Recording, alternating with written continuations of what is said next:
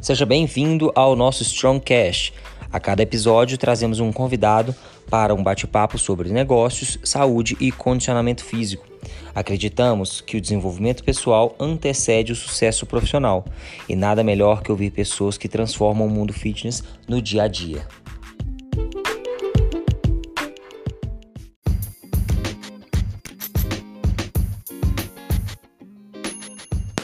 No episódio de hoje vamos bater um papo com Marcos Viana, sócio fundador da CFP9, é um dos principais nomes do fitness brasileiro.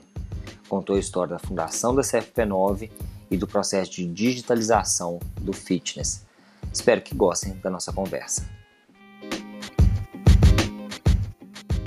No episódio de hoje, estamos com um dos maiores nomes do fitness brasileiro, Marcos Viana, sócio fundador da CFP9. Seja bem-vindo ao Strongcast, Marcos. Já adorei a sua introdução, então já vou adorar esse episódio aí com você hoje. Obrigado você pelo convite aí, Pepeu.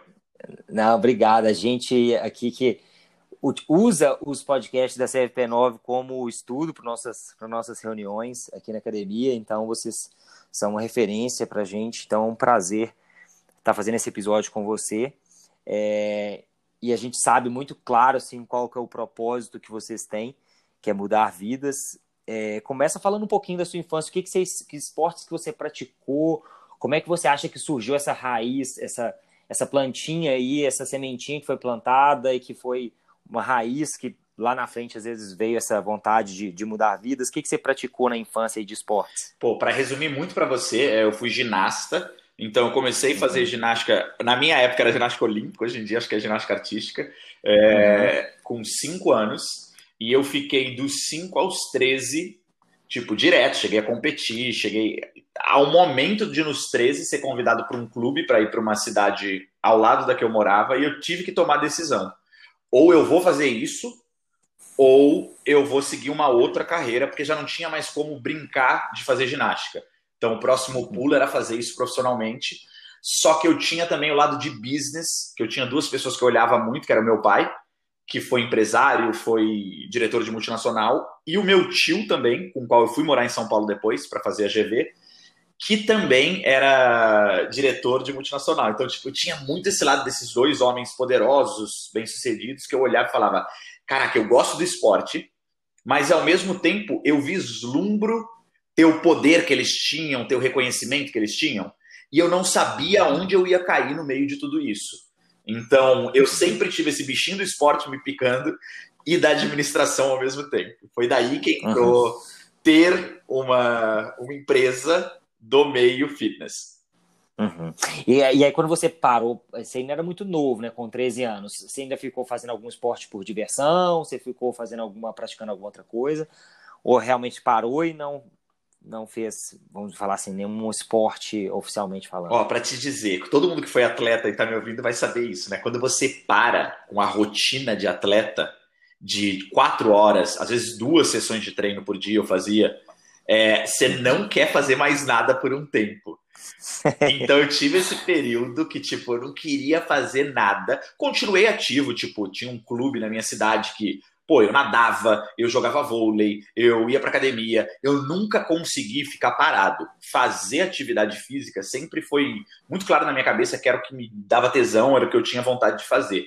Mas eu fiquei, teve um hiato aí de até os, vou dizer, os 16, que eu não fiz mais esporte, não pratiquei. Aí eu tentei um pouquinho de handball, mas meu ombro, sei lá, meu ombro e handball não era uma coisa que ia bem, que ia acontecer. E aí, depois disso, não houve nenhum esporte que eu tenha praticado até ter descoberto o crossfit. Então, eu fiquei um tempo aí que eu vou te dizer que nada que eu pratiquei é, frequentemente. Uhum. E, aí, e aí você, você fez a sua formação em até na GV, né, em marketing, não é isso? É, eu fiz administração de empresas com ênfase em marketing. Em marketing, isso. E aí, ao longo do curso, como é que foi? Porque a administração de empresas, e eu conheço pessoas que fizeram um curso, ele tem dois focos. Ele tem, na verdade, ele tem um foco muito grande, dependendo de onde você estuda, que é você trabalhar em outras empresas, trabalhar em, em multinacionais, trabalhar, vamos falar assim, trabalhar para outros uhum. e não empreender. O empreender dentro da faculdade de administração, ela é um pouco difícil falar minoria, mas assim, não é o foco de muitas. Uhum. Como é que foi lá dentro esse, os estudos, o foco? Como é que foi lá dentro você ainda despertando seu. Eu quero ir para o mundo corporativo, não quero ter meu negócio? Como é que foi lá dentro da faculdade? Então, eu tive a sorte de fazer uma faculdade. Eu olho hoje em dia, eu até me arrependo de não ter aproveitado tanto, tá? Porque é uma puta faculdade a Fundação Getúlio Vargas. Ela realmente abre a sua cabeça e você tá ao lado de pessoas e os professores, os professores eram tipo. Eh, tinha de tudo, dono de multinacional, era pessoa de projeto de ONG, eram pessoas realmente fora da caixa que eu tinha contato. E o currículo da, da GV é um currículo que abre muito sua cabeça.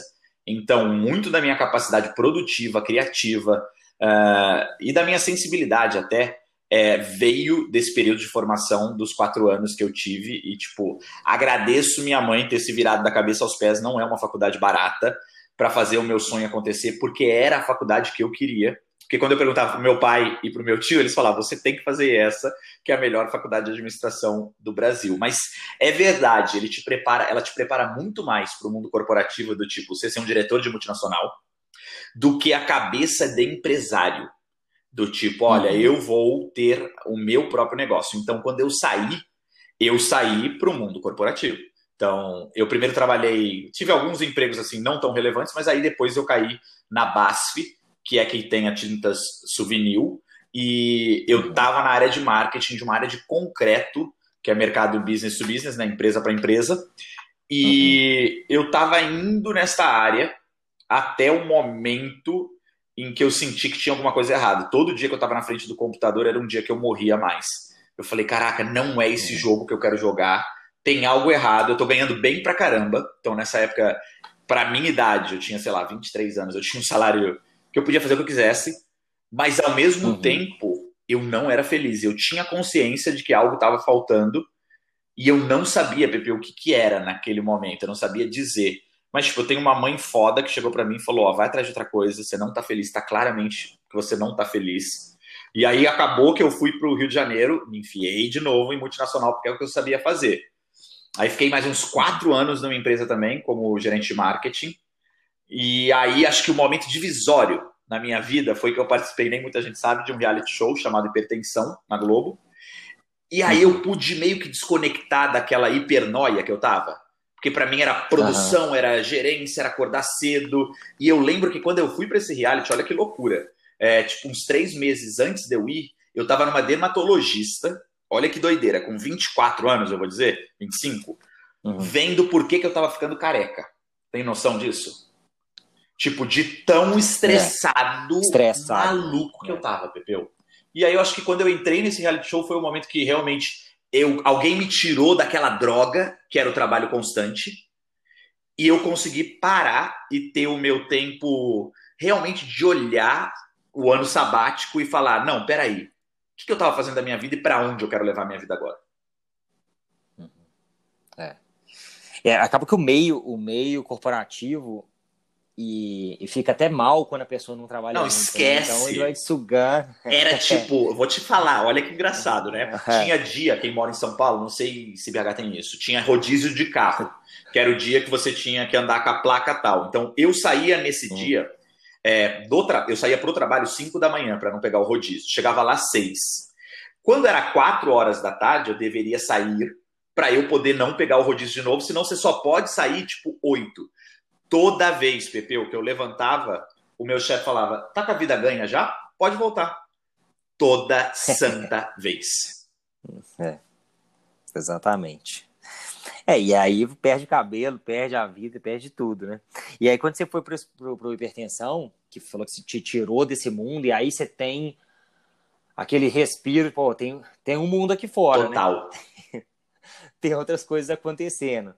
E aí, quando você saiu, né, terminou o programa, e aí o que, que, que você fez? Como é que foi a, a clareza que você teve de, não, vou dar um tempo aqui, realmente essa, essa vida de continuar nesse mundo corporativo não tá Então, eu saí, e aí quando eu saí, eu saí com uma grana, uh, então eu ganhei segundo uhum. lugar, e aí me deu até um tempo de calma de eu falar, beleza, eu já tenho o dinheiro que eu tinha juntado desse tempo corporativo, tenho mais esse dinheiro que eu não vou precisar mexer, que eu posso pensar para o investimento. E aí eu tirei realmente um ano que eu fui para Miami para pensar na vida, para pensar no que ia acontecer e como as coisas iriam acontecer daí em diante. E, é, e aí, Miami, você conheceu o mundo. É, aí foi que realmente eu vi, foi na CrossFit Miami Beach, que aí eu comecei, eu sempre falo, eu não era aluno, eu era um estudante de administração fazendo aula, que é muito diferente, né? Então eu uhum. olhava como o coach fazia, quantas aulas tinha por dia, qual era a operação, é, quando começava, quando terminava, quem limpava o chão, qual era a programação. Eu tinha o olho antenado em tudo, tudo que estava acontecendo ali. Uhum. E aí você ficou por bastante tempo, se a gente até conversou no, no, episódio né, com o João, vivendo isso assim muito intensamente, é, por horas, você observava tudo, você vivia tudo, e aí você praticava e aquilo o crossfit, principalmente quem gosta de atividade física, ele é muito viciante assim no início, né? Como é que foi a, a virada de chave, pessoal? Eu é isso que eu quero trabalhar. Assim, achei o, o que vai, o que eu vou montar meu negócio. Quando, como é que foi isso lá quando você percebeu que você queria trabalhar? Olha que doideira, com 15 dias de aula, 15 dias exatos. Se você voltar no meu Instagram, você vai ter uma foto, tipo, vai ter que voltar muito, vão ser horas, mas vai ter uma foto de um plano de negócios que eu comecei a desenhar no 15 dia de aula.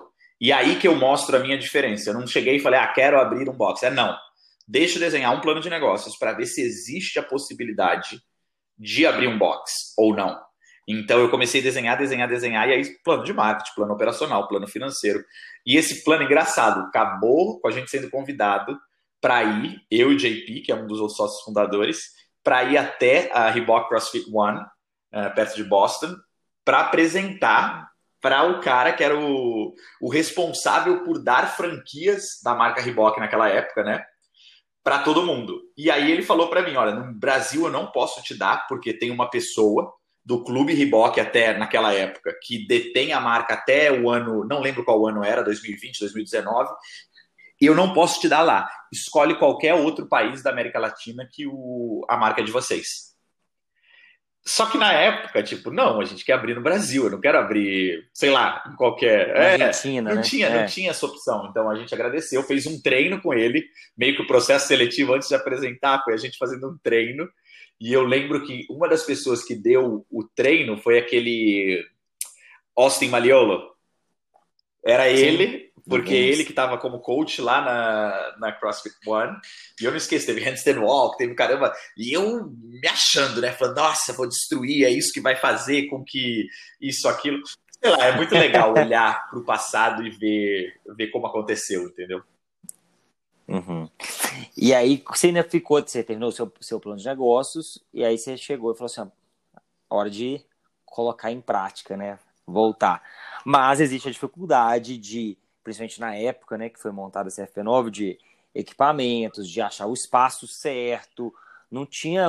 Hoje no, no, no Brasil você já acha uhum. muitos lugares que são propícios, né? De galpões, você já entende um pouco mais, mas na época era diferente. E você fica naquela busca de achar um lugar ideal.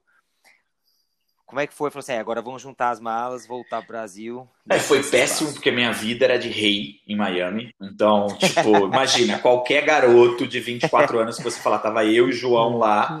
É legal é. pensar que naquela época o Instagram não era nada. Uh, e a nossa página do Facebook, na época, chamava Rio Cross Fitness. A gente já fazia desafio, editava vídeo, mexia em iMovie. Tudo que você vê hoje em dia dos influenciadores a gente foi 12 anos atrás essas pessoas e figuras. E tem gente que hoje em dia olha pra gente e fala: Caraca, eu te seguia desde a época da página do Facebook do Rio Cross Fitness, que a gente fazia textos, colocava conteúdo. É legal ver que a gente já tinha esse lado midiático na cabeça antes dele ser uma, um diferencial uhum. competitivo. Uhum. E aí a gente chegou no momento e falou. Ó, já construímos a nossa presença digital, é hora de estar com a presença física. Voltamos Rio de Janeiro, eu diria que o quê? Um ano para achar o local. João Vitor morando no quartinho de hóspede que tinha de 5 metros por 5 metros, se muito, na casa da minha mãe, eu morando de favor e a gente, tipo, mil visitas, um milhão de visitas. No meio tempo disso, nosso equipamento chegou. A gente deixou o equipamento que chegou de navio Uh, e aí a gente deixou o equipamento num centro de levantamento de peso do Rio de Janeiro, com o Dragos, que forneceu, abriu para a gente, deixou lá. Ficou mais oito meses juntando pó, até o dia fatídico que a gente conseguiu, tipo, ok, achamos o local e vamos nessa fazer acontecer. É, e aí a, a, o plano de negócios ele roda um pouco diferente do realmente ele e fazer como? acontecer, né? Porque surgem. e como é que foi? Você assim, abriu. Como é que foram assim, os principais desafios que você nomeia hoje? Lógico que na época, às vezes, a visão é um pouquinho diferente. Hoje, os principais desafios que você viveu, mas que foram cruciais para o sucesso dessa Olha, eu vou te falar que a primeira coisa, eu olho para o passado e fico chocado de quão jovem a gente era e do tamanho de responsabilidade que a gente trouxe para gente, que a gente puxou uhum. para gente e conseguiu fazer acontecer. Por quê? Como a gente tinha um plano de negócios muito bem trabalhado, não demorou muito para a CFP9 despontar como uma referência dentro do mercado. Só que qual é o problema? Uhum. Despontou como uma referência muito para o lado midiático e, ao mesmo tempo que isso aconteceu, a gente perdeu o respeito da própria comunidade que estava muito atrelada ainda a um crossfit raiz, a um crossfit que não pode fazer postagem, que não pode explorar o corpo, a sexualidade, que não pode usar do marketing, uh, de processos, procedimentos. Então, eu lembro de encontros, em reuniões, e em que eu sabia que a gente era chacota do meio. Era do tipo, meu Deus do céu, o uhum. que, que são essas, esses wannabe crossfiteiro que estão chegando por aí. Então eu falo assim, uhum. a gente tinha uma conquista interna muito grande, porque cada vez mais clientes, cada vez mais coisas acontecendo. Eu lembro que no primeiro dia que a gente abriu, eu estava com 40 mil negativo no cartão, e em três meses a gente já tinha esse valor positivo na conta. Então, assim, foi uma virada muito rápida o que aconteceu. Só que teve esse outro lado desse desafio que era uma coisa que eu e o João, a Samantha, JP, a gente amargava, que é do tipo, nossa, mas por que, que quem devia ajudar a gente está olhando para a gente desse jeito? É. É, é inveja, né? Muitas pois é. vezes. É. Mas é, você, falou, você falou de uma coisa de, de. Tinha os processos e tudo. Num processo de. Formou a equipe, vocês ficaram, pegaram assim, muitas aulas, tinha uma equipe que é difícil você ir achando as uhum. pessoas certas, mas vocês já tinham muitos dos processos, que também, obviamente, não são os mesmos não. processos de hoje. Se você fosse determinar, olha só, estou é, começando aqui um negócio, eu preciso encontrar as pessoas certas ou montar os processos, entre aspas, certos, né? Porque é difícil falar certo, porque eles uhum. vieram evoluindo. É, que, que você falaria para as pessoas darem foco? Pessoas ou processos? Olha, se você não tiver o processo colocado corretamente, não interessa quão foda é a pessoa, não vai dar certo. Porque, primeiro, é, ele vai ser autogerenciável, e aí, se ele é muito foda, ele vai conseguir fazer as coisas, mas brevemente ele vai vazar do seu ambiente, porque ele vai entender que não existe uma projeção de carreira para ele. Então, o cara que é muito bom, ele pode uh, meio que cair no conto do vigário e falar, não, sua história de, não, vamos junto, você vai ser meu sócio, isso vai acontecer, que é a forma como as pessoas contratam uh, no meio do CrossFit, né? Do tipo, olha, você chega e você já é meu sócio, o que é muito estranho. E aí a pessoa, por um tempo, ela entende que isso é ok, mas depois vê que o dividendo não vem, vê que o retorno não é tão alto, que ele tem que trabalhar mais do que ele imaginava, que ele tem que treinar menos do que ele gostaria. Então, por mais que o cara seja muito foda, é do tipo, volta atrás, faz o seu trabalho de casa. Porque se o trabalho de casa não for feito, você vai ser altamente dependente das pessoas. E é esse o problema que eu acho que eu vejo em muito boxe. Ah, o cara saiu, o boxe acabou. Por quê? Porque o boxe foi construído uhum. na personalidade do atleta e não em procedimentos, processos e na missão, visão e valores da empresa. A empresa nunca pode ser menor do que o nome o nome CFP9 ele tem que ser maior do que o nome do Marcos Viana. O nome CFP9 ele tem que ser maior que ser do que o João Vitor ou Samantha. A CFP9 como marca, ela deve superar todo mundo.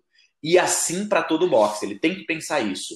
Se os seus processos e procedimentos estão no local correto, é um caminho para que a sua marca não seja refém de coach ou de culto de personalidade. Uhum. Excelente. E, e, você falou até de, de, alguns nomes, né? Falaram de vocês e dos sócios. E se eu for pegar isso de qualquer outra empresa grande, pô, qual o nome? Pega, para pegar um nome gigantesco, que é o do Steve Jobs, é o nome menor Total. da Apple. E tal, ele saiu, agora, ele foi demitido é. da própria empresa. E a empresa continuou. Em algum momento, né? Sim. É, mas a gente não pode dispensar as pessoas. Então vamos falar um pouquinho agora também como é que foi formação de equipes, treinamentos, achar essas pessoas para encaixar nesses processos que, que eram os definidos na época, né? Quais foram os maiores desafios para achar o perfil correto, porque isso é bem importante você achar a pessoa que encaixa com o que você está querendo, né? 100%, 100% honesto aqui com você, tá? Então vamos lá, no começo, se você tinha um puta corpo, era bonito ou bonita, levantava peso, conhecia crossfit, você estava contratado, Marcos ia te contratar. Era esse o começo. E aí que eu falo que é engraçado, né? Você, você, no momento, você entra tanto no vício da situação que você se cega. Tudo que você aprendeu na faculdade, você rasga e só depois você vai conseguir voltar e falar: o seu burro, por que, que você não ouviu aquilo que você aprendeu, né? E aí foi esse o erro do nosso começo. Era muito em cima de personalidades e aí o que aconteceu? Vou ser muito honesto para você de novo. A gente tinha alunos, é, desculpa, professores, fazendo 19 a 20 mil em personal. Então você imagina, eu trago um cara do interior do Cafundel do Judas, ele chega no Rio de Janeiro, onde é uma cidade que a tentação ela mora assim a um metro de você. Você ganha um emprego na CFP9, do nada todo mundo sabe quem é você. Você trabalha com todos os artistas que você possa imaginar e você está tirando 20 mil. Pepeu, qualquer um vai desestruturar. E eu não tinha noção disso naquele momento. Qualquer uhum. um vai achar que é o dono da barriga, que vai começar a mudar a cultura do seu box, que vai. Então eu aprendi na raça naquele momento. É do tipo, facilmente o, o, o professor que tinha uma cabeça, em um ano ele juntava 100 mil reais. E o cara era tipo estagiário, Pepeu. Então, assim, é, é uma realidade tão fora do comum que não é a realidade de hoje já, completamente diferente, mas que acho que a gente precisou passar. Por isso que os procedimentos e processos foram criados, que a gente não. Mas não tem regra de personal. Não, tem que se criar a regra de personal. Ah, não tem regra do quantidade mínima de aulas. Tem que criar a regra de quantidade mínima de aulas. Não se tem regra em relação a fazer aula com a turma, tem que se criar regra em relação à aula com a turma. Foram meio que eles mostraram para gente o que era necessário, é. o que é. precisava ser a próxima regra e o próximo procedimento. É, e é engraçado porque as coisas. É difícil você criar regra sem antes você ter convivido com um problema. Nem que seja assim, ah, convivi com um problema na outra empresa, então vou trazer a regra para cá. Mas sem ter vivido é muito difícil. E eu lembro que aqui também, quando a gente foi foi criando regras, né? esse lugar tá ficando chato, cheio de regras. Falei, deixa eu te falar uma coisa, você já foi num, num, colégio particular? Você já foi num clube no Minas, ou no Pinheiros, ou no outro clube grande? Você tem regra para você, assim, se, se, você pode andar dois metros para frente, dois metros para trás, se você tem reunião com os pais no colégio, você tem, tem regra para tudo, porque é um lugar que, vai, que quer crescer, ele tem que ter regra, porque senão a, o convite das pessoas fica impossível. Mas as pessoas ficam chateadas, né, quando vai criando essas regras e mudando, eles não, é, é difícil você enxergar com, com bons olhos e aí a pessoa normalmente chia e aí vai trocando as pessoas, né? Que é o que você falou também, que pô, não encaixou o perfil aqui, o cara que eu achei que era bom. Qual não, era a coisa que deu certo mais, né? Ah, acabou que, se você reparar o começo da P9, as pessoas que tiveram com a gente, elas pularam para saltos muito grandes. Por quê? Elas conseguiram juntar um capital relevante e a maioria, para você ter uma noção dos coaches iniciais, hoje em dia trabalham no exterior, nem aqui trabalham mais. Então, assim, era do tipo, para você ter noção, o Brasil ficou pequeno para eles. E o que eles queriam era uma coisa muito maior daí em diante para eles conseguirem uh, fazer a coisa deles acontecer. Ou eles viraram empresários próprios, que têm o seu negócio hoje em dia, ou eles estão morando no exterior e trabalhando com atividade física. Assim, foi um momento que não tinha. Por que, que ele não ia embora? Porque ele ganhava tão bem e ele tinha noção que era impossível ele fazer o capital que ele fazia em qualquer outro local naquele início de CFP9. Era gente caindo aos pedaços, aos pedaços. Era do tipo, nem eu tinha a capacidade gerencial administrativa e a maturidade como pessoa. de administrar aquele momento que estava acontecendo. Imagina, você tem Giovanna Antonelli de um lado, Bruno Gagliasso do outro, Glória Maria, Cláudia Raia, tudo entrando entre uma aula e outra. Então é assim, é complicado você conseguir administrar isso, uhum. você ter uma equipe de jovens que vieram do cafundel de Judas, tirando valores estratosféricos e ao mesmo tempo criar esses procedimentos e virar a chave deles, como você falou. Para mim era muito fácil, eu trabalhei em multinacional, eu sabia do jogo de tapete, eu sabia do. Não tinha dessa. Meu chefe ele me olhava, eu sabia o que ele queria, eu sentava na cadeira. Era acabou, era... não tinha uma discussão. É diferente com o educador físico. Você explicar para o educador físico normas e procedimentos, você explicar esse conceito de vestir a camisa. Eu entendi com o tempo que a linguagem que você tem que usar e as doses que você tem que dar tem que ser homeopáticas. Você não pode vir com uma, uma, uma vacina de uma vez e colocar todo o conteúdo. Esquece, não funciona. É. É, é isso mesmo. Você dá jogar uma bomba atômica e pronto. E vou te falar, nesse começo tem uma frase célebre minha. Hoje em dia ele é meu amigo, Gustavo Vascostes, que eu perdi a cabeça e falei: se eu quiser vou usar a palavra bonita, defecar no meio da minha academia, eu irei defecar. E é algo que a gente usa como brincadeira hoje em dia, do reflexo da pressão pessoal que eu estava sentindo e o momento ápice que eu não aguentava mais, todo mundo discutindo tudo. Mas por que isso? Mas por que isso? Mas por que isso? Sabe quando você perde a cabeça, Pepeu, e falou: quer saber? Zera tudo, eu não aguento mais e eu tenho que colocar o pau na mesa de agora em diante. Então tem esse momento que é um momento Sim. divisor de águas da CF9, que hoje em dia a gente brinca disso. e nesse momento divisor de águas, é, como é que foi vocês perceberem que pô, a gente mudou, está mudando os processos, está implementando alguns processos e algumas pessoas estão saindo, não estão satisfeitas. Pô, como é que eu, como é que eu, eu eu acho agora o perfil correto, como é que eu coloco esse processo, e aí o processo ele tem assim, deu certo, Total. mantém, deu errado, ajusta. Como é que foi Aí é o negócio, percepção né? profissionalizou. Então, o que, que a gente fez? Uhum, Sentou-se numa sala, todos os gestores e coordenadores. Então, foi eu, João, JP, Samantha e Amanda, que é a pessoa coordenadora do Casa Shopping. E a gente ficou duas semanas uhum. enfurnados, fazendo o manifesto de missão, visão e valores e construindo como a gente contrata, como a gente descontrata, como a gente cria um plano de carreira, como a gente cria um sistema de meritocracia. E ali, se eu pegar o documento para você, tá dizendo do tipo: o que é na CFP9 um coach trainee, o que é um coach 1, o que é um coach 2, quanto ele ganha, a faixa de tanto a tanto, qual é a bonificação que ele pode tirar? A bonificação é baseada no quê? qual é a descrição de cargo dele, que ele tem que me entregar, o que eu espero dele, o que ele pode esperar da empresa. Como eu faço as avaliações? Elas são baseadas no que a gente fala Net Promoting Score, que é o NPS. Quanto é o valor da avaliação que o aluno faz do professor? Quanto é o valor da avaliação que os professores, ou seja, seus pares, fazem do, da tua equipe? E quanto é a avaliação que o seu gerente faz? Qual é o valor de cada um? Dizia para ele como você faz o feedback mensal Quais são os pontos que você deve levar em conta para uma aula espetacular? Aí explodiu. Eu acho que foi um ano de P9 que se eu te mostrar a quantidade de bíblias que nasceram nesse ano e a quantidade de procedimentos e como a roda girou nesse momento. Por quê? Foi o que você falou. Você pega o boi que vive pastando e depois você fala: não, olha, agora você está aqui. É esse quadrado e você tem que produzir tanto se você quiser ganhar mais comida. O jogo mudou. E a gente foi muito claro. Talvez não seja para você esse perfil de empresa agora.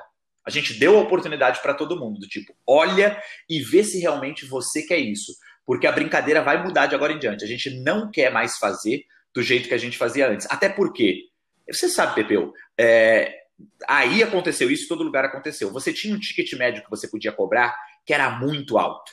E eu lembro, na época que eu estudei vocês, vocês Sim. eram tipo ticket médio mais alto do Brasil. Qual foi a maior mensalidade que vocês chegaram?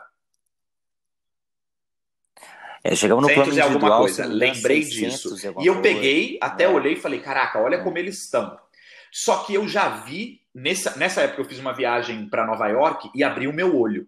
Que, tipo, todos os boxes já não estavam mais com uma precificação tão alta. E aí eu olhava e falava, caraca, que está acontecendo nesse mercado? E é natural, o mercado saturou, você tem mais, uh, você tem a oferta muito maior, o preço oferta, cai. Né? É, é, lei de, de, de, Não tem como, entendeu? Você não vai.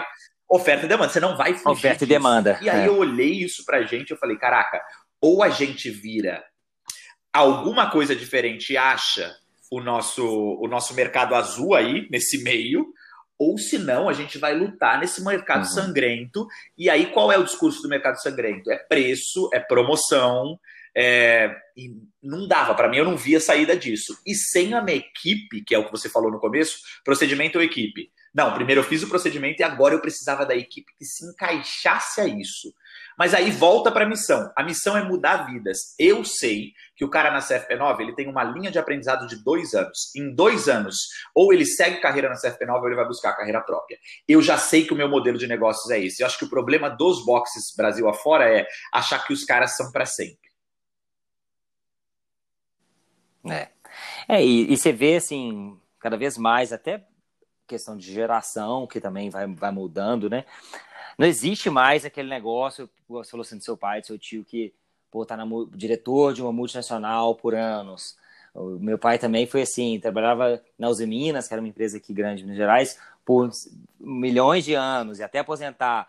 E foi mudando. E hoje em dia também, assim, as pessoas, elas não entram na mesma empresa. Ah, o cara entrou na hum. Ambev e trabalhou 30 anos na Ambev pessoas das gerações mais novas, elas elas têm uma oferta diferente de, de possibilidades. O cara falou assim: ah, vou viver de Instagram. E Total. aí tem gente que hoje que vive de Instagram, vou viver de ser atleta de crossfit. Quando há 10 anos atrás não tinha como viver como atleta de crossfit, porque nem existia patrocínio direito. Então, as, as possibilidades foram mudando, né? E aí a gente tem que, tem que ter bem claro isso também para o perfil, porque é uma chateação, entre aspas, se você não se prepara para eu treinei esse cara, ele trabalhou aqui e de repente ele saiu. E aí, fiquei na mão? Não, você já identificou lá do início que a vida dele ali dentro tem chance de ser. Com certeza. E assim, momento. nessa pandemia não foi diferente. Na CFP9 a gente teve, tipo, uma rotatividade bizarra pós-pandemia, que foi assim: a gente perdeu quatro pessoas logo durante pandemia e pós-pandemia.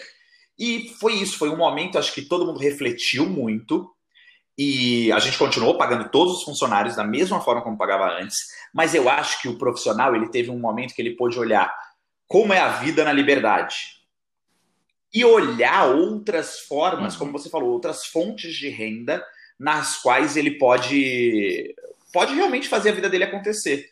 Do, dois dos nossos coaches hoje em dia, eles trabalham 100% uhum. digitalmente. Então, eles vendem produto online, eles fazem produto online e muita coisa a CFP9, eu falo, é uma universidade. Qualquer pessoa que passa por ela sai um empresário. Então, é, essa, é, é esse o maior benefício que hoje em dia eu dou. Não é mais os milhões de personagens, porque já não acontece mais. E sim você entender que em uhum. dois anos você vai fazer um curso de administração que você não fez, talvez. Sim, com certeza. E, e, e prático, né? Como vendo ali o, o cliente na frente. Marcos, quando vocês foram crescendo e aí vocês foram implementando, a roda foi girando, chega um momento que vocês falaram, pô, estamos que explodindo, tamo, precisamos de um outro ponto, precisamos começar a expandir a CFP9 para outras, uhum. outras localidades. Como é que foi essa percepção de assim, agora é o Olha, eu vou te falar que expansão. hoje em dia eu teria feito completamente diferente do que eu fiz. Eu não sei se você tem a mesma percepção. é, no, vocês estão, é, vocês têm quantas unidades hoje em dia? É, enfim, eram três unidades, chegou a três unidades, uhum. mas a gente viu que deu errado e separou é, as unidades e foi. Perfeito. Tudo, é. Tudo, se tivesse olhando para trás. eu acho que você me entende então completamente. É, eu olhando hoje em dia, é. eu teria, honestamente, no fundo do meu coração, eu teria ficado em duas unidades. Eu não teria quatro como eu tenho hoje em dia. Eu não vejo o porquê, eu não vejo que foi o momento. Então, assim, a minha reflexão ela é muito clara em relação a isso. A gente está avaliando agora, nesse momento, para você ter uma noção, o que a gente vai fazer com todas essas unidades, porque o mercado mudou. A gente tem que, primeiro, ponto um, ser honesto em relação a isso. A força do digital, ela é muito maior do que a força do físico. Então, todo mundo que ainda não entrou para esse game, uhum. me ouça, se prepare para entrar para esse game, porque senão depois vai ser muito difícil você concorrer com pessoas que já passaram pela linha de sofrimento que eu tô passando agora, João Vitor tá passando agora que mudamos para a linha do digital e é um momento de avaliar e não ter tanto coração. É, a gente que é dono de empresa, você sabe bem, você fica com aquele coração na mão porque é um filho seu. Hum. Como é que você vai abrir mão de um filho? É. Então, eu estou num momento de reflexão junto com todos os as pessoas da CFP9 para a gente parar de ter essa. Uhum. É, a gente é muito emotivo, muito emocional, mas a gente chegou num momento que é do tipo: são quatro pessoas, duas estão no físico, duas estão no digital. Não tem mais como a gente continuar com essa cabeça de que dá para rodar do nosso jeito, desse jeito, e a gente sabe que a gente não quer ser modelo de franquia.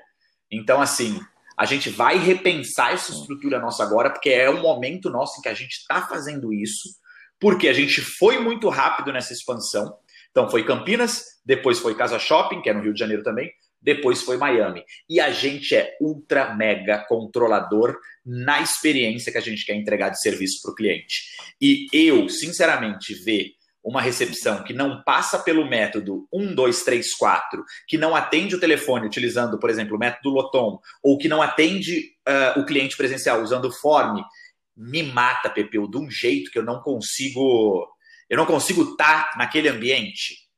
Então, para mim, uh, eu falo hoje em dia, beleza, existiu a expansão, acho que a expansão ela tem que acontecer, e a expansão ela tem que acontecer quando todos os processos e procedimentos estão ok, e a margem da sua unidade 1 ela é tão grande e tão saudável que você pode se dar ao luxo de fazer com que a unidade 2 aconteça. Mas saiba, se você não tiver uma pessoa mega preparada para ser o próximo você nessa unidade, nunca vai dar certo.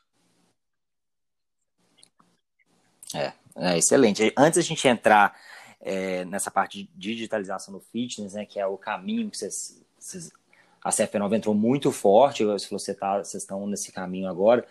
É, é, muito importante isso que você falou, de saber observar os números, de saber a hora de, de desapegar, de saber, falar, pô, não tá dando certo, não tá dando certo esse caminho que a gente está seguindo. E foi até um dos motivos que a gente falou, ó, nesse caminho aqui que a gente seguiu, a gente percebeu que não deu, vamos reorganizar, vamos mudar.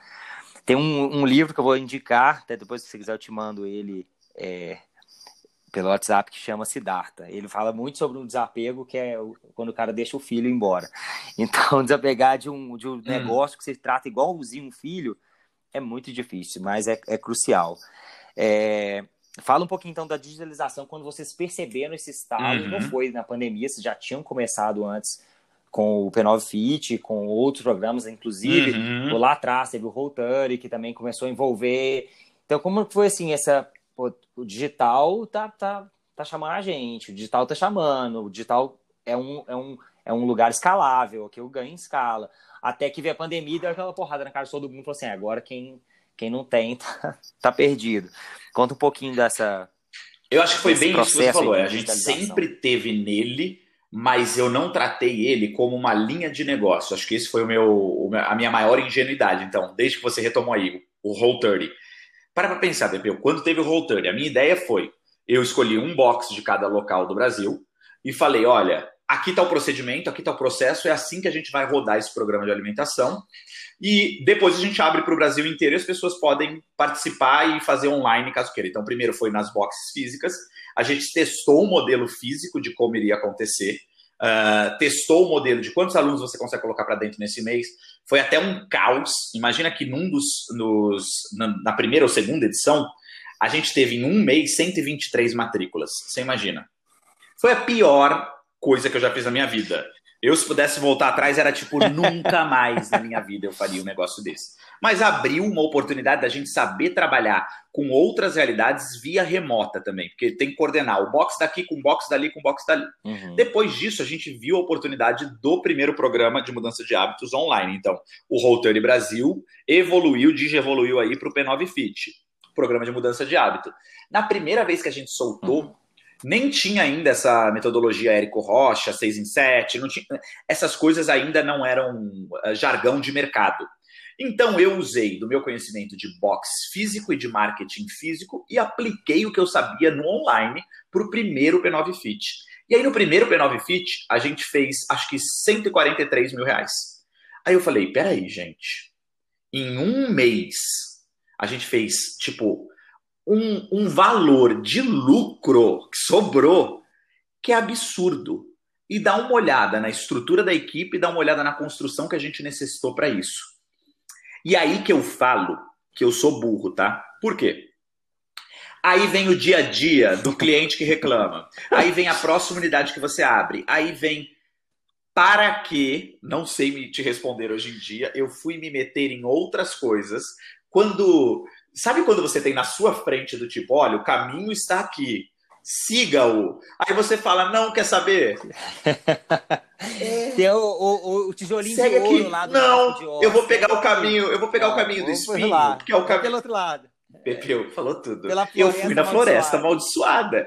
E aí, no meio da floresta, eu sempre lembrava que tinha o caminho de ouro. E acho que quando veio a pandemia, ela me obrigou a estar no caminho do ouro. É do tipo, todos os boxes do dia para noite, a sua, o seu faturamento ele pulou de X para X por 2, X por 3, X por 4, até o final da pandemia.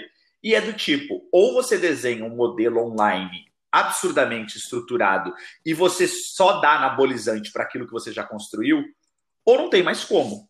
E aí foi nesse momento que a gente desenhou, do tipo, olha, pula Marcos para o digital, eu começo minha carreira para o digital, continua a galera no físico, depois pula João, uma vez que a gente conseguir absorver o João, que a gente não está falando de salários baixos dessas pessoas, e aí a gente eleva a Samantha, que é minha irmã, para tomar conta de todos os físicos com o trabalho que eu fazia antes. Então, desde reunião gerencial semanal, até a reunião de diretoria, até análise financeira, é cuidar do grupo como um todo da parte física. Então, foi nesse momento que é do tipo, não tinha mais como voltar uhum. atrás. Uhum. E aí, na digitalização, vocês criaram a metodologia CFP9, e que são diferentes produtos. Conta um pouco aí do que, que foi que vocês foram vislumbrando e é, é quase como tudo, né? Igual foi lá atrás a história da CF9 também. Uhum. Tem coisas que você vai testando e dando errado, tem coisas que você vai testando e dando certo e você vai ajustando. Conta a metodologia um P9, o que, aconteceu então? Ela, ela já era existente sem a gente utilizar esse jargão. A primeira vez que eu falei em metodologia P9, eu lembro que foi uhum. em Campinas, quando a gente chegou em Campinas e o unbox da cidade tudo que a gente fazia num dia, ele ia lá e fazia no outro. Aí a gente fazia num dia, ele ia lá e fazia no outro. E aí eu achei relevante colocar uma hashtag metodologia P9. Eu lembro que foi essa primeira vez que eu utilizei. Mas nem eu dei a relevância que deveria ter sido dado à metodologia P9. Então eu não tinha ainda, porque a gente estava sob a asa do CrossFit naquela época. E aí, quando veio essa situação do tipo, do hum. posicionamento do CrossFit, Greg Glassman, tudo que aconteceu, que era muito gritante em relação ao nosso valor, o que a gente acreditava, eu falei: olha, acho que chegou um momento, a gente já está preparado, é uma ocasião conveniente para a gente, não vou negar, da gente sair do guarda-chuva do CrossFit. A gente não precisa mais disso para falar quem a gente é ou o que a gente vai fazer. Então a gente tem que formalizar muito melhor qual é a diferença da metodologia P9, por exemplo, para a metodologia CrossFit? Qual é a nossa pirâmide do fitness? Como a gente entende uma aula espetacular? Por que, que na nossa metodologia uma aula é um show de uma hora, regado a adrenalina? Então, assim, a gente começou a construir tudo isso e culminou em produtos realmente, então, apostilas que vão fazer parte do curso do Metodologia P9, no qual a gente realmente diz como a P9 encara o fitness hoje em dia. E aí, em todas as vertentes você pode imaginar. Então, no marketing, ok. Uhum. Como a gente vê o marketing, como a gente estrutura o marketing, no recursos humanos, como a gente faz, na parte financeira, na parte operacional, em campo com os coaches. Então, assim, a gente foi para cada momento, criou o seu procedimento e tentou dizer, beleza, qual é a forma que a P9 encara e vê tudo isso. Então, assim, assim foi o surgimento da metodologia P9. Uhum. E, Marcos, vocês são uma pessoa, são assim um, um, uma empresa que preocupam muito, vou falar primeiro da parte física uhum. e depois você vai me responder da parte digital. Que se preocupam muito com a experiência do cliente. E eu concordo 100%. É, com você se preocupar com isso. Por quê? Porque os nossos clientes, eles nos comparam com a Disney, nos comparam com o restaurante é, Guia Michelin que ele foi, nos comparam com todas as experiências positivas que ele tem, e ele quer, quando ele chega na academia, ele também quer ter uma experiência boa de um ambiente XYZ, o processo W, o, o vestiário de outro jeito, ou seja, a CFNO preocupa com a experiência, igual você falou assim, ah, quando a recepcionista não atende o telefone uhum. de tal jeito, dói lá dentro. Quando a, quando a pessoa chega no meu box e eu vejo que a recepcionista ou o coach não fez o processo tal, dói. Então, você preocupa com a experiência. Como é e como criar essa experiência para o meio digital? É, que vocês têm no meio digital tudo complica um pouco mais. Por quê? Você não tem um contato físico. Então, é, por mais que já não tem o um sorriso, não tem muitas das coisas que você utiliza é, como formas de conseguir entregar e dar cara ao seu serviço, elas estão fora do jogo. Mas aí você pensa, por exemplo, a Disney, como você mesmo citou. Você vai na Disney, tem os parques da Disney, mas a maior parte da receita da Disney não tem nada a ver com o parque da Disney. A maior parte da receita da Disney é o que ela consegue trazer na experiência fora do parque. Então, seja com merchan que ela vende, produto, seja com filmes. E aí, o que eu penso? Para para pensar nisso. O que você consegue ter na Disney, por exemplo? É, tem uma, uma passagem de um livro que fala isso. Tem, você, você é responsável para cuidar de um filho, de um amigo teu que falou: pô, fica aí, Pepeu, comigo esse final de semana com meu filho, que eu preciso sair com a minha esposa, quebra essa para mim. Não, beleza, vou fazer isso. Você tá na casa dele. Aí você vê, a criança não para de encher o saco e fala: pô, vou colocar um filme aí para essa criança assistir, porque ele não, não tá parando. E aí você vê vários desenhos, assim, vamos dizer que tem DVD na casa, né? Nem sei se alguém tem mais DVD mas que tivesse DVD na casa. Tem vários desenhos ali na escrivaninha. Qual é o único que você pega, coloca e sai sem se preocupar? Porque você não tem medo do conteúdo que a pessoa vai ver. É o da Disney. Você sabe que os valores que a Disney passa no meio do filme não vai ter cena de sexo. Você sabe que os valores que a Disney passa no meio do filme não vai ter uma cena de morte bizarra que, a criança começa a chorar que nem um louco. Então, assim, eu acho que continua sendo uhum. você não focar no produto em si e ainda continuar a contar a história da sua missão. Então, de alguma forma, pro digital, você tem que continuar a fazer isso. As pessoas têm que entender que elas não estão apenas se exercitando, que elas estão mudando de vida junto a você. E aí você tem que tentar formas práticas que vão além de uma foto do antes e depois. A forma como você responde ao e-mail, a experiência do cliente na sua plataforma, as palavras-chave que estão sublinhadas, o tipo de e-mail marketing que você envia para ele.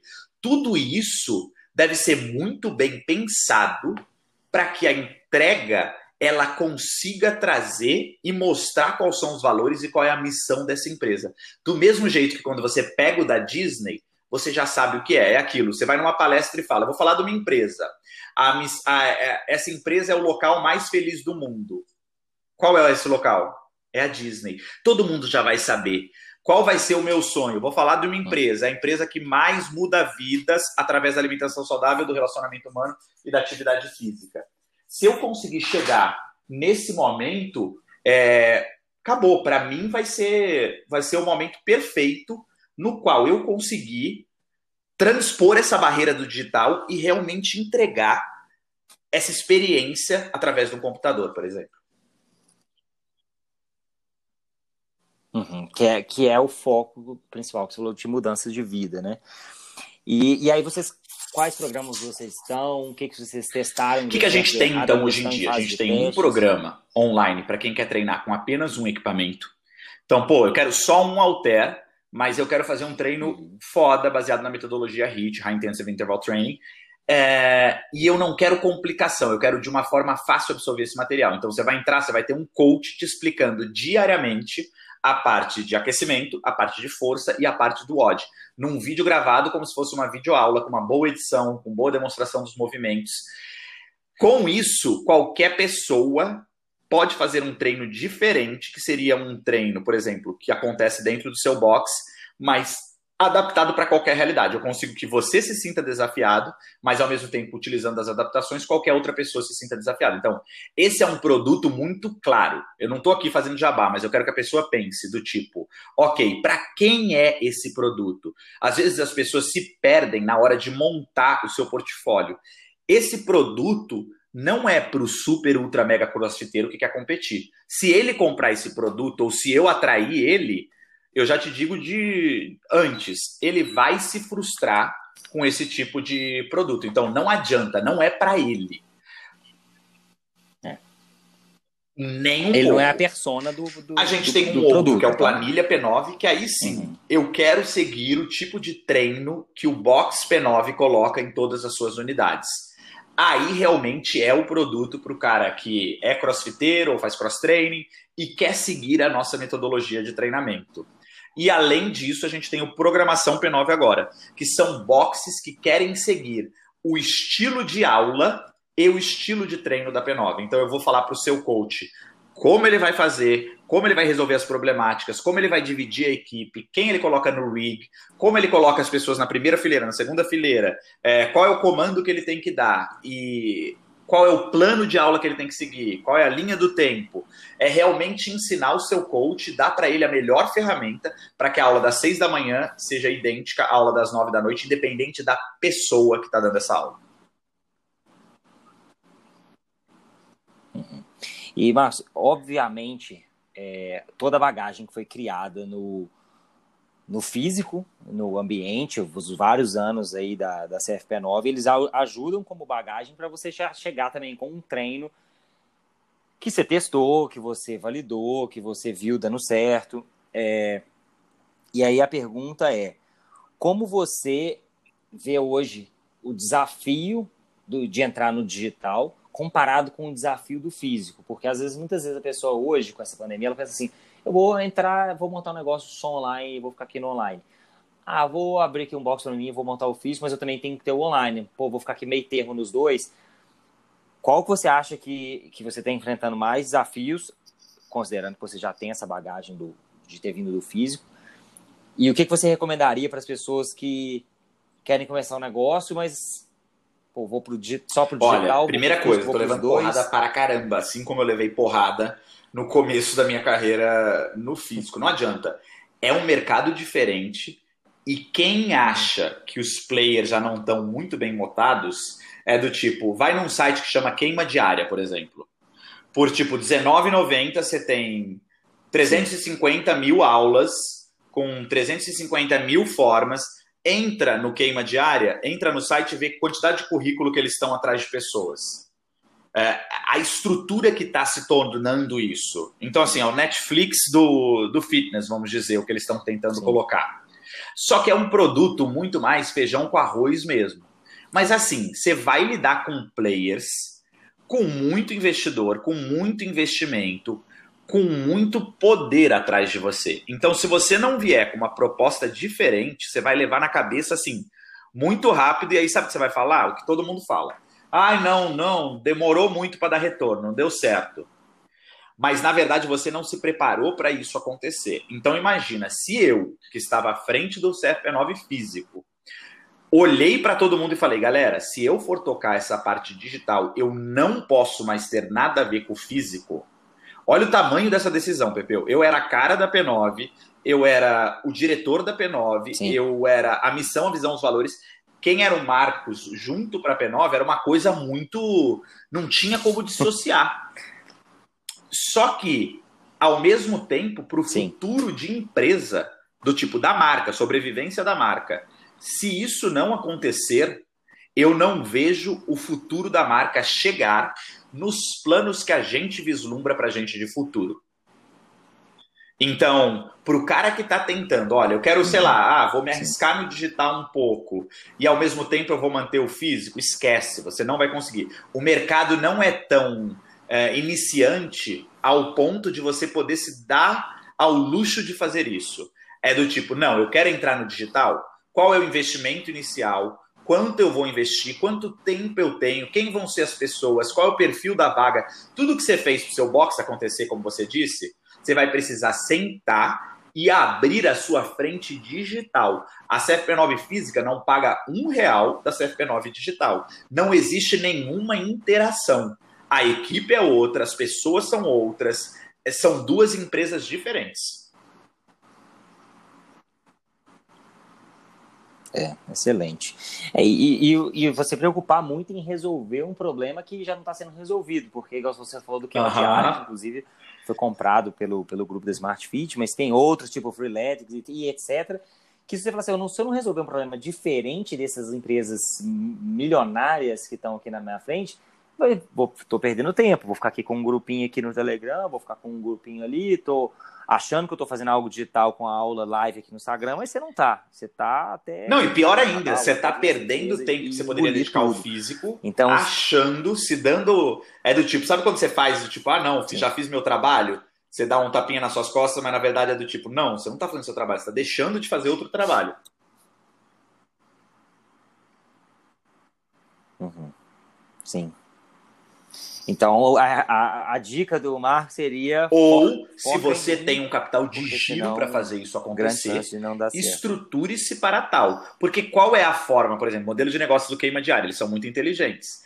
É, eu recebi há quatro dias atrás uma proposta do tipo: olha, queremos gravar com você 60 aulas, mande o seu preço para gente. O que, que eles estão fazendo? E muito dono de box está caindo nisso. Eu vi até galera de BH fazendo isso. É, o coach vai lá, acha que ele está representando, nossa, que legal, estou entrando no digital. Quanto ele ganha disso? Zero. Ele ganhou para fazer aquele trabalho. Eles vão te pagar. Olha, sei lá, o cara pensa, 15 mil reais eu cobrei. Nossa, foda, e agora eu tô com produto digital. Não, o produto digital não é seu. Você usou a camiseta do seu box?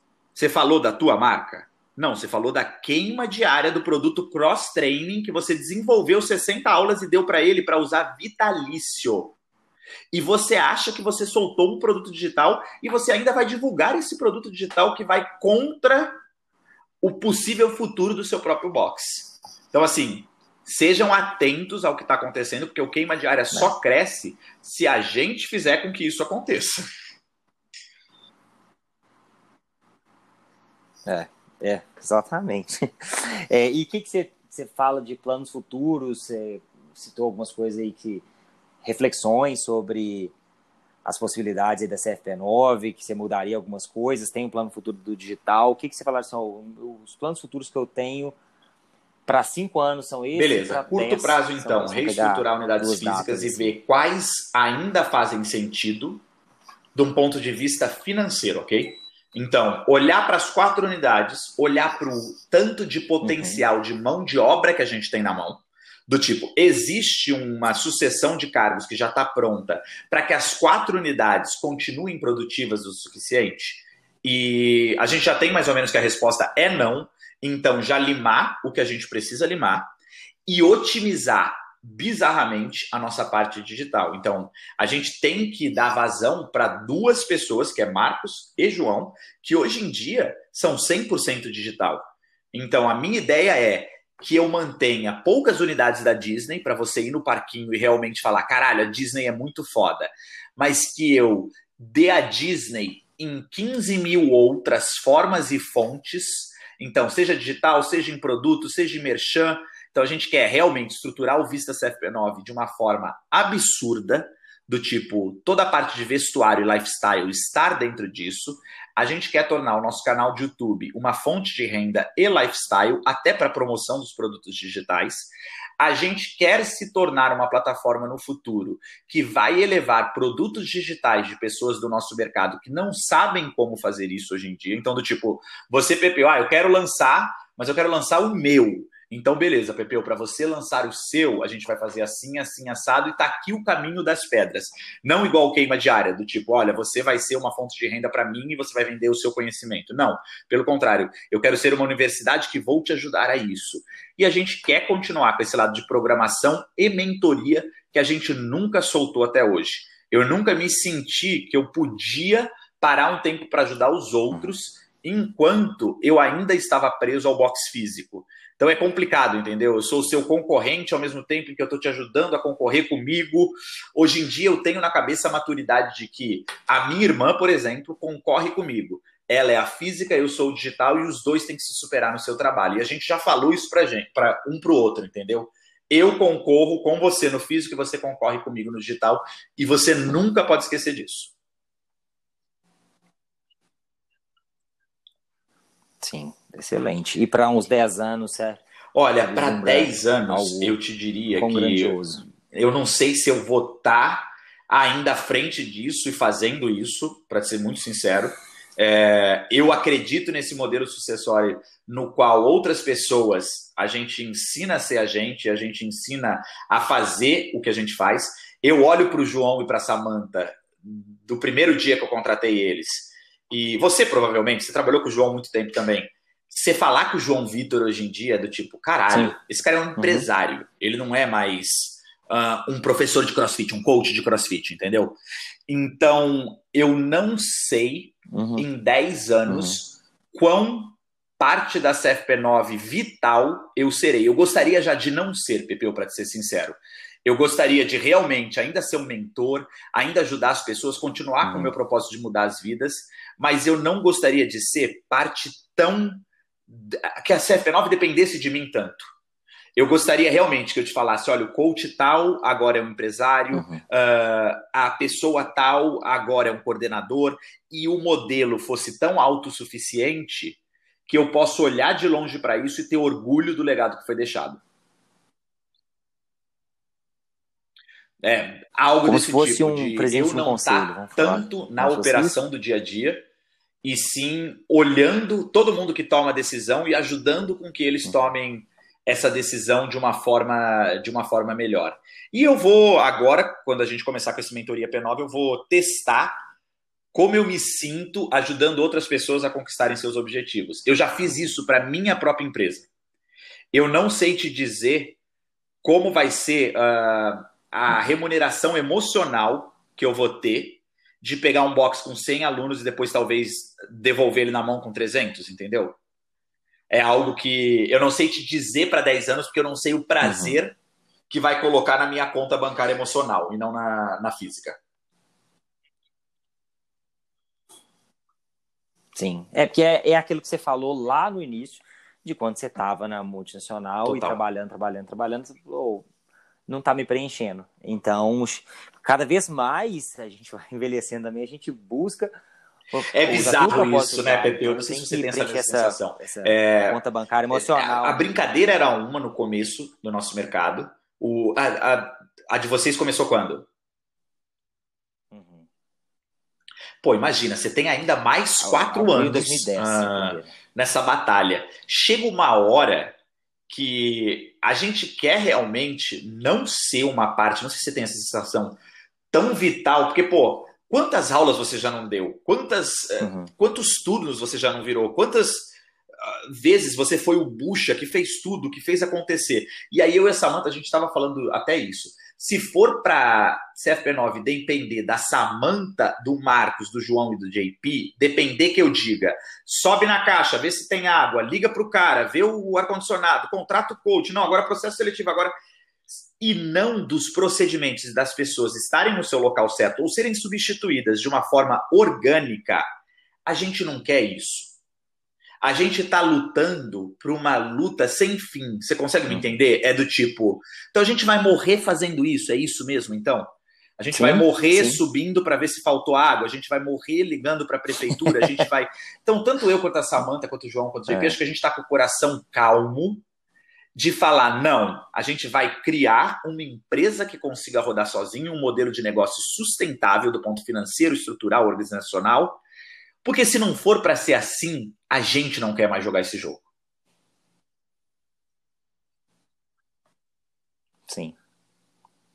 Excelente. Não vale a pena. Você fala assim, o, o jogo ele envolve muitos fatores, né? Que é igual você conta Pepeu, abre o coração comigo. O desgaste, Quão foda e difícil frente, é você olha diariamente assim, estar no relacionamento com o cliente e diariamente ter uma equipe na sua mão que você tem que treinar, educar, que você tem que mostrar o caminho. É aquilo, Engajada, é né? difícil esse cargo de liderança.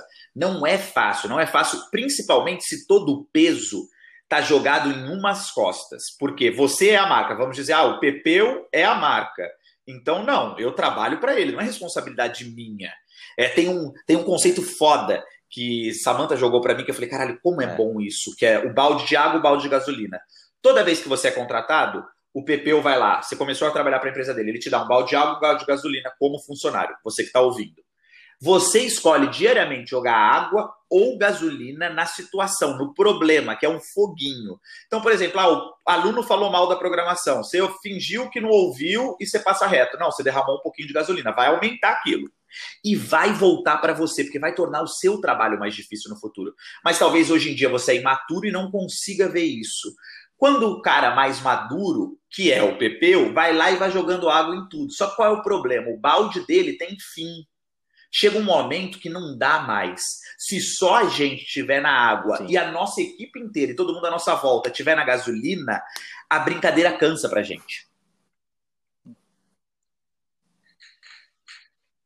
É. Não, excelente. Excelente. Excelente, Marcos. E, e vamos entrar agora numa parte que eu acho assim muito importante também para as pessoas que estão ouvindo, porque eu falo que a a, o desenvolvimento profissional ele, ele é, é, acompanhado, na verdade, tem que anteceder um desenvolvimento pessoal. E aí eu peço sempre indicação de livro, documentário, de coisas que você acha que pode inspirar as pessoas a, enfim, na vida delas aí, seja pessoal ou profissional. Se a gente quiser indicar mais de um, eu tenho certeza que você tem um caminhão.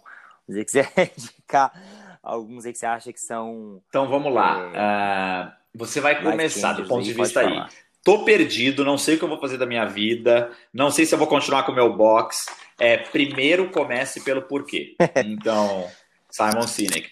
É, não é um livro que você tem que ler uma vez, tá? É um livro que você Simon tem que ler umas Sinek. três vezes e não adianta você ler se você não tiver um papel, uma caneta na mão e aplicar. Não leia livro por ler. Você não está mais na escola. Isso que eu falo sempre para as pessoas. As pessoas, ai, não, eu li o livro que agora eu postei no Instagram, que eu li. Ou... Gente, você não está enganando ninguém. Você tem que ler o livro para absorver um conhecimento e causar uma mudança em você. Senão não adianta nada. Você não está na escola mais. Você não vai ganhar nota por isso de ninguém.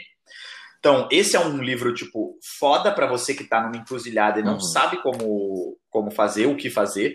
Esse livro, ele tem depois, o, esse é vermelho, o primeiro começa pelo porquê. Eu não lembro do outro, que é o Guia Encontre Seu Porquê. Ó, o Pepeu uhum. mandou ver. O Encontre Seu Encontre Porquê seu é como porquê. fazer, aplicar o primeiro comece pelo seu porquê na sua equipe, na sua empresa. Então, ele é um guia que vai te explicar fazer isso. Então, se você está perdido e não conseguiu com um, vai com o outro. Se você tem problema na parte de gestão e principalmente criar um sistema de remuneração, cargos e salários, meritocracia, primeiro quebre todas as regras. Esse livro ele vai dizer tudo o que você acha sobre gestão, que o meio comum e a crendice popular te fala, e ele vai jogar tudo isso fora e vai te falar: não, olha, isso é crendice, isso realmente é o que acontece, segundo anos de pesquisa em 150 mil locais.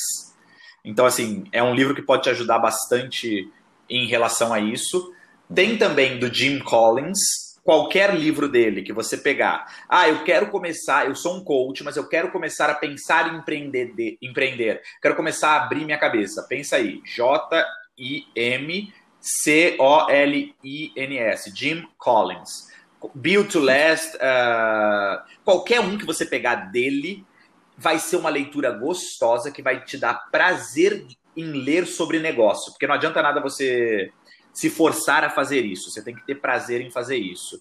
E no meio de tudo isso, o que eu sempre falo para as pessoas é: poderia continuar uma hora, mas não vou continuar. O que eu sempre falo para as pessoas é: coloque no meio. É.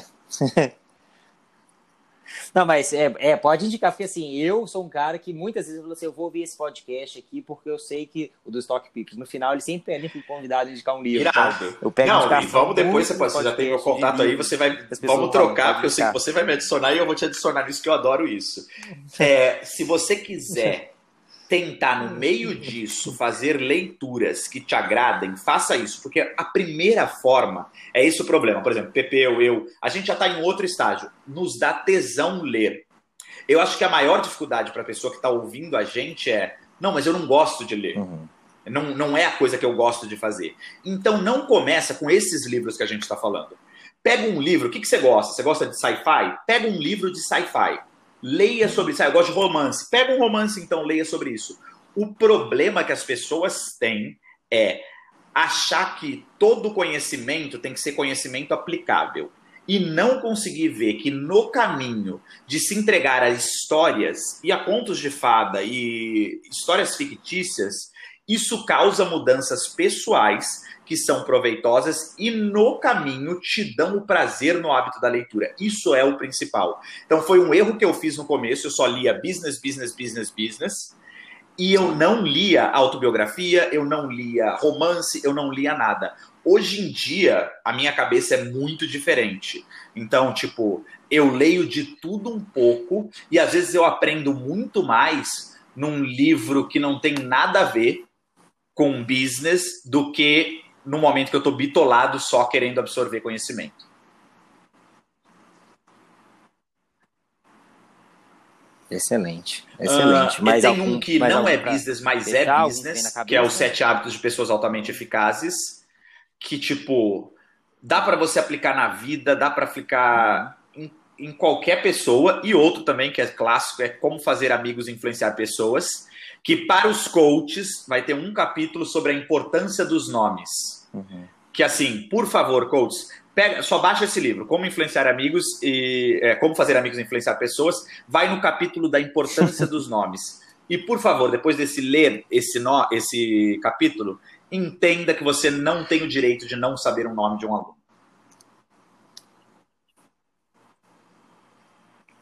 É, excelente. A gente até esse livro é tão importante que eu peguei todos os capítulos dele, a gente toda reunião que se Eu fiz a, mesma coisa. Já passava ponto, os pontos chaves dele, porque é um livro assim. Ele é um livro sensacional, sensacional. Tem algum documentário? Tem sim, tem o livro, o filme do, do McDonald's, como começou, não lembro o nome dele.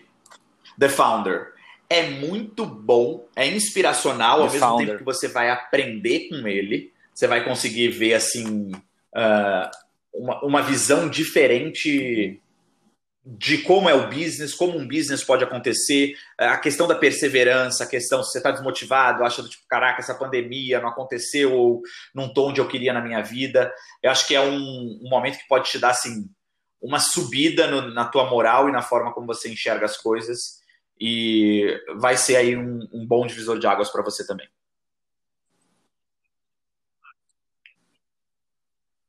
Excelente, excelente. Marcos, eu tenho assim um enorme, assim, nem sei como agradecer uma pessoa tão ocupada com tantas coisas para poder fazer no dia a dia, tirar um tempo para poder vir trazer esse esse tanto de conhecimento, de história para a gente. É, então, assim, fico muito agradecido. Fala para o pessoal onde que eles podem encontrar. Fala agora Instagram, YouTube, tanto seu quanto da da É, para a gente vai ser então MV Anara, eu no Instagram, e aí você pode pegar o Metodologia P9, arroba Metodologia P9, para você saber tudo do universo da P9 que está acontecendo. Então, por lá você vai saber um pouco desses produtos digitais, uhum. dessa parte de programação que a gente está fornecendo para os boxes, a mentoria que a gente vai começar e os outros produtos para cliente final que quer começar a treinar com a P9, seja com equipamento, seja em box, de qualquer outra forma. E fico super feliz, Pepe, eu sinceramente, vocês são pessoas que, desde o começo também, eu olhei para o trabalho de vocês, eu olhei para aquilo que vocês estavam fazendo. É, são poucas as pessoas, vou ser muito sincero, eu conto nos dedos, do nosso mesmo mercado direto, ou seja, crossfit ou cross-training ou o que você queira chamar, que eu olho e consigo ver que existe o mesmo preciosismo, existe a mesma dedicação e acho que no fundo a mesma missão final que a gente está buscando. Então, assim, são marcas que eu acho que tem, tem muita conexão. E amanhã, com certeza, se um funcionário seu vier para mim ou um uhum. meu for para você, eu tenho certeza que ele vai falar: caraca, muitas das coisas eu já sabia, já via, ou parece que eu estou num ambiente muito parecido.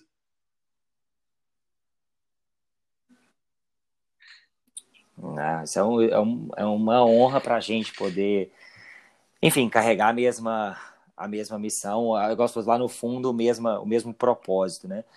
Então, assim, muito obrigado, obrigado pelo, pelo seu tempo. Saiba que a gente vai continuar aqui também ouvindo o P9Cast como, como uma forma de a gente treinar melhor os professores, discutir fatores muito relevantes, que fica também aí também, né, para quem está ouvindo a indicação do P9Cast. E sucesso, sucesso em todos os planos futuros para você, para a CFP9, para essa esse mundo digital gigantesco. Valeu, meu querido. Foi um prazer falar com você. Muito sucesso e nessa tá nova caminhada. Muito obrigado também por estar acompanhando aí a gente, aguentar a gente esse tempo todo falando. Abraço.